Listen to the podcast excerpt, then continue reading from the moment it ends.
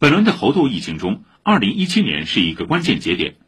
当年已销声匿迹近四十年的猴痘病毒突然重现尼日利亚，并于此后五年在非洲不断传播。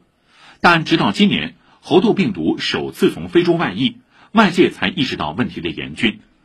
基因测序结果显示，本轮全球猴痘疫情与尼日利亚疫情中的猴痘毒株最为接近，均为西非毒株，但两者又有所不同。英国爱丁堡大学的专家团队在对比猴痘病毒2017年前后的变异情况时，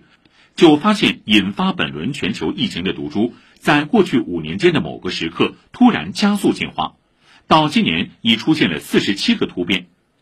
目前世界上还没有专门针对猴痘病毒的疫苗，但天花和猴痘同属正痘病毒。因此，天花疫苗被认为可对接种者提供针对猴痘的交叉保护，已经被多国批准使用。